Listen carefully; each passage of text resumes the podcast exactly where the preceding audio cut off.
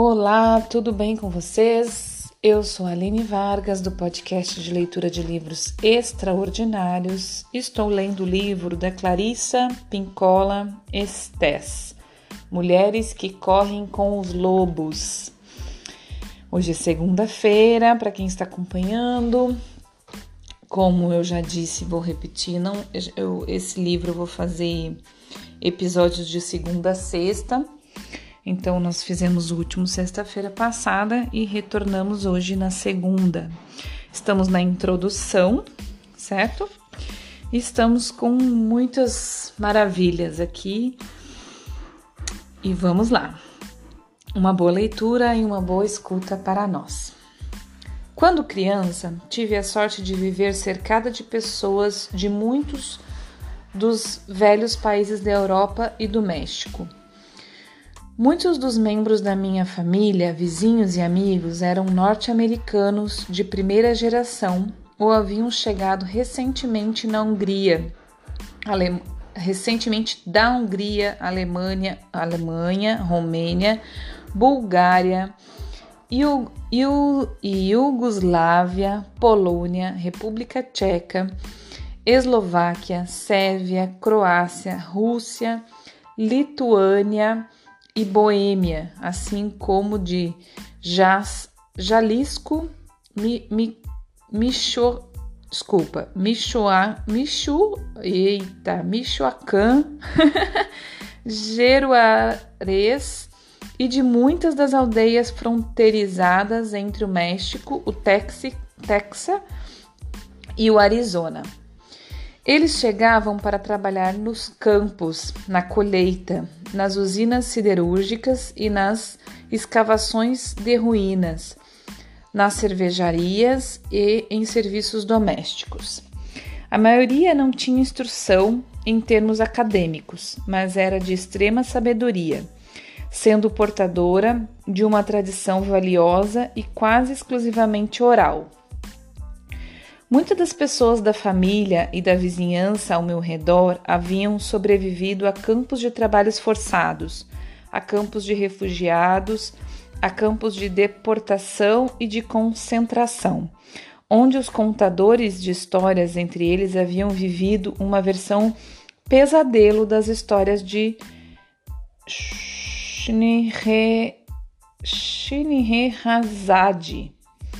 as terras das famílias de muitos deles haviam sido confiscadas. Muitos haviam vivido em prisões mais imigrantes para imigrantes, desculpa, em prisões para imigrantes. Muitos haviam sido repatriados contra sua vontade. Com esses rústicos contadores de histórias, aprendi pela primeira vez os contos a que as pessoas recorrem quando a vida pode se tornar morte e a morte pode se tornar vida a qualquer instante. Com eles também aprendi que os contos de fadas dos livros haviam de algum modo sido modelados para que grande parte do seu vigor se perdesse.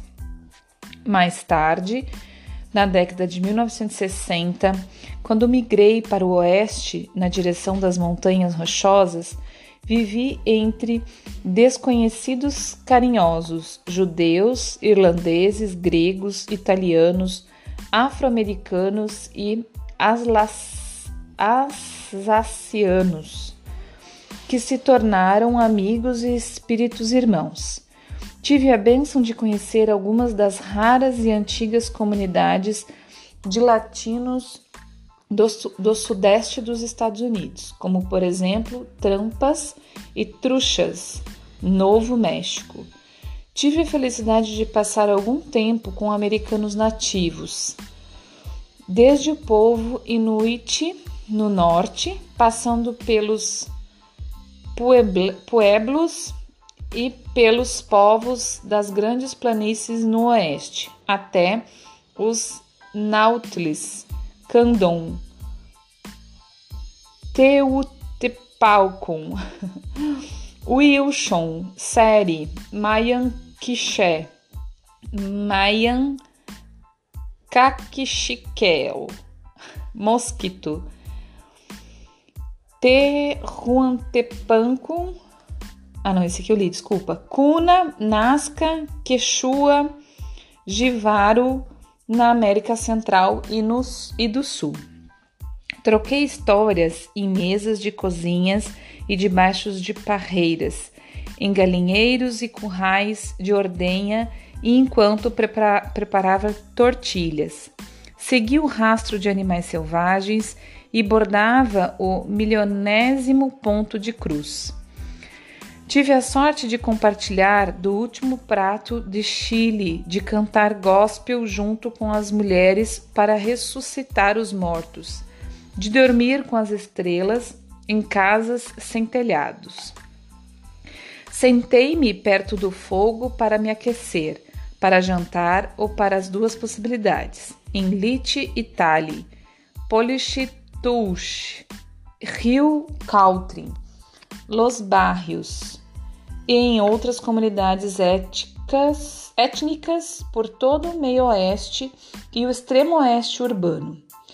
E ultimamente troquei histórias sobre esparates, maus espíritos com contadores de histórias nas Bahamas. Minha maior sorte foi a de que, onde quer que eu fosse, as crianças, as senhoras, os homens, em pleno vigor, os velhos e velhas, artistas da alma, saíam dos bosques, das florestas, dos prados e das dunas para me relagar re, não, para me regalar com seus sons rou, rouquenhos e eu também a eles. Há muitos modos de abordar as histórias.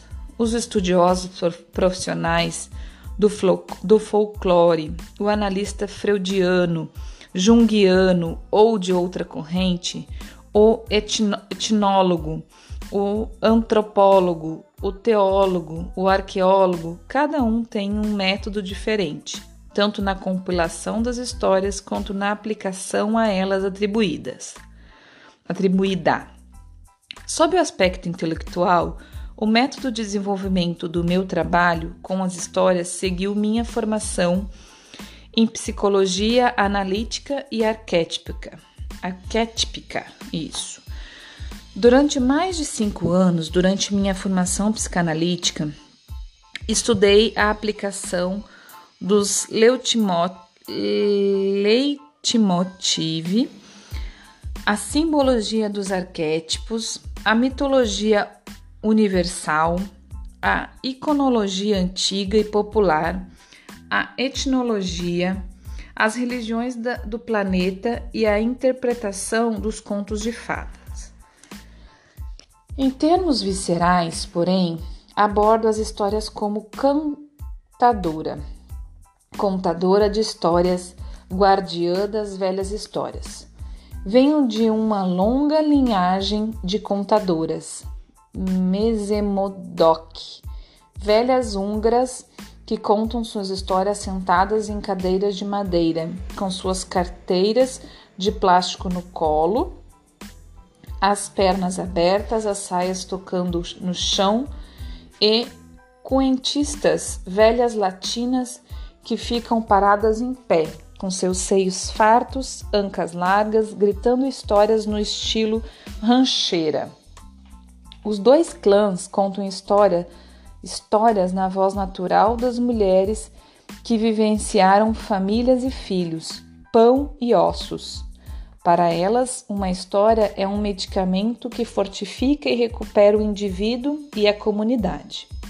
As, moder as modernas contadoras de histórias descendem de uma comunidade imensa e antiquíssima, composta de santos, trovadores, bardos, griontes, cantadoras, chantres, menestréis, vagabundos, megeras e loucos. Uma vez sonhei que estava contando histórias e senti alguém dando tapinhas no meu pé para me incentivar. Olhei para baixo e vi que estava em pé nos ombros de uma velha que segurava meus tornozelos e sorria para mim. Não, não, disse-lhe eu. Venha subir nos meus ombros, já que a senhora é velha e eu sou nova. Nada disso, insistiu ela. É assim que deve ser. Percebi ela também estava em pé nos ombros de uma mulher ainda mais velha do que ela, que estava nos ombros de uma mulher usando manto, que estava nos ombros de outra criatura, que estava nos ombros. Acreditei no que disse a velha do sonho a respeito de como as coisas devem ser. A energia para contar histórias vem daquelas que já se foram. Contar ou ouvir histórias deveria deriva sua energia de uma altíssima coluna de seres humanos interligados através do tempo e do espaço. Sofisticadamente, trajados com farrapos, mantos ou com a nudez de, uma, de, uma, de sua época, e repletos a ponto de transbordarem de vida ainda sendo vivida. Se existe uma única fonte das histórias e um espírito das histórias, ela está nessa longa corrente de seres humanos. As histórias são muito mais antigas do que a arte e a psicologia, e serão sempre as mais velhas nessa comparação, não importa quanto tempo passe. Um dos estilos mais antigos de relato que muito me intriga é o estado de transe apaixonado, no qual a contadora presente, a plateia, seja ela composta de indivíduos ou de muitos, de um indivíduo ou de muitos, e entra num universo entre os universos, no qual uma história é atraída para a contadora em transe e transmitida através dela. É a contadora de histórias propiciando o fazer-se da alma. A contadora em transe convoca El Duende, o vento que sopra o espírito sobre o rosto dos ouvintes. Uma contadora em transe aprende a ser maleável em termos psíquicos através da, pá, da pátrica meditativa da história, ou seja, o exercício individual no sentido de abrir certos portões psíquicos e frestas do ego, a fim de permitir que a voz se pronuncie, a voz que é mais antiga do que as pedras. Quando isso acontece, a história pode seguir qualquer trilha, pode virar de cabeça para baixo, pode virar uma sopa e ser servida para que algum pobre se banqueteie. Pode ser carregada de, ou, de ouro à vontade ou pode perseguir o ouvinte levando-o ao outro mundo. A contadora nunca sabe como tudo vai acabar, e nisso reside pelo menos a metade da magia orvalhada da história. Este é o livro de relatos sobre os costumes do arquétipo da mulher selvagem. Tentar esquematizá-la, delimitar sua vida psíquica dentro de escaninhos seria contrário ao seu espírito. Conhecê-la é um processo permanente, um processo du que dura a vida inteira e é por isso que esta obra é um trabalho permanente, perpétuo. Assim, segue-se algumas histórias a serem usadas como vitaminas para a alma, algumas observações, alguns fragmentos de mapas, pedacinhos de resina de pinheiro para grudar penas em árvores como sinalização do caminho e algum mato rasteiro amassado guiando o trajeto de volta ao mundo subterrâneo, nosso lar psíquico. As histórias conferem movimento à nossa vida interior, e é isso, e isso tem importância especial no casos em que a vida interior está assustada, presa ou encurralada. As histórias lubrificam as engrenagens, fazem correr a adrenalina, mostram-nos mostram-nos a saída e, apesar das dificuldades, abre para nós portas amplas em paredes anteriormente fechadas. Abertura que nos levam à terra dos sonhos, que conduzem ao amor e ao aprendizado, que nos devolvem a nossa verdadeira vida de mulheres selvagens e sagazes. História como Barba Azul nos dão ideia exata do que fazem a respeito do ferimento que não para de sangrar. História como histórias como A Mulher Esqueleto revelam o poder místico do relacionamento e como o sentimento entorpecido pode voltar à vida e a ser um amor profundo. Os dons da velha mãe morte podem ser encontrados na personagem de Baba Yaga, velha megera selvagem.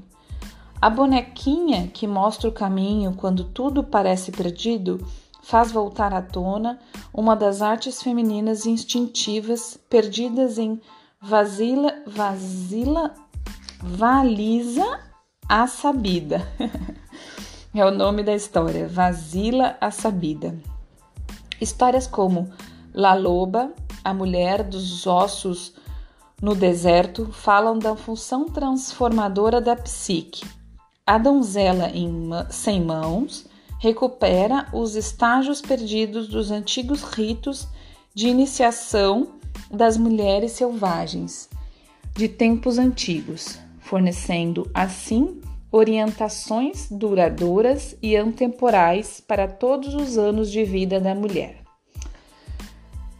Paramos mais uma vez, que já chegamos, passamos do nosso tempo e continuaremos amanhã. Então ela continua aqui falando sobre a mágica, né? A magia, a, a cura pelas histórias. Ela fala de algumas histórias aqui que ela vai contar, né, mais para frente. E ó, o próximo capítulo, na verdade, o primeiro capítulo, né? Ela começa já com algumas histórias. É. Então, a gente está quase terminando a introdução. Amanhã a gente termina e já vamos começar na, na no primeiro capítulo, certo? É, mais uma vez, é, é eu deixo aqui a minha, minha completa felicidade em estar lendo esse livro, estar compartilhando esse livro. É, mais uma vez eu peço para me mandar mensagem de como tá chegando em você, é, porque é muito importante isso para mim, gente. De verdade, saber como chega, né? Como chega nas pessoas, porque às vezes eu tô aqui super entendendo tudo, super fazendo sentido para mim, mas para outras pessoas não tá, e às vezes alguma coisa que eu preciso melhorar, na leitura, ou não, só saber que tá chegando muito bom para as pessoas, como tá chegando em mim. Porque de verdade o intuito, né, é compartilhar conhecimento e nos libertar, né? Porque o conhecimento é isso, conhecimento é liberdade. Né? A partir do momento que a gente se aprofunda nas coisas, nos conhecimentos, que a gente se questiona e a gente vai conhecer, a gente fica livre, livre de, de. Eu ainda botei isso no outro. no episódio, na descrição do outro episódio, do outro livro hoje. Que a gente fica livre da imposição do outro, né? Porque se eu conheço sobre tudo e, e, ou pelo menos do que me interessa, né? Mais profundamente, se eu me questiono, se eu pergunto, se eu vou conhecer, é, eu não fico à mercê do que o outro diz que é certo, né? Ou errado. Eu vou eu escolher o meu certo e errado e assim eu vou viver mais livre, mais, mais conectada comigo mesmo, né? Porque quando a gente vai muito no que o outro diz, que é certo ou que é errado, mesmo que seja nossa família, gente, é, a gente vive a vida do outro, a gente não vive a nossa vida. E é exatamente isso que a gente vê nas depressões, né? Que a gente vê a, a, a, a origem, né? Das doenças, da depressão, é, de todas essas síndromes ruins aí, síndrome do pânico, não sei o que. É isso, a origem é isso, é você não viver a sua própria vida, né? Não viver o seu, seu próprio crer, né? Você precisa crer com profundidade nas coisas, entender de você mesmo, escutar seu, seu coração. E este livro aqui é muito, muito bom para nós mulheres sobre isso, para que a gente é, a gente faça né, as nossas próprias escolhas, escolhe, escute o nosso caminho. Tá certo, pessoal? Escute o nosso coração aí profundamente e siga livre. Então, até amanhã. Um bom dia, boa tarde, boa noite para todos. Muito obrigada. Compartilhe e mande mensagem para me falar o que você está achando. Beijo!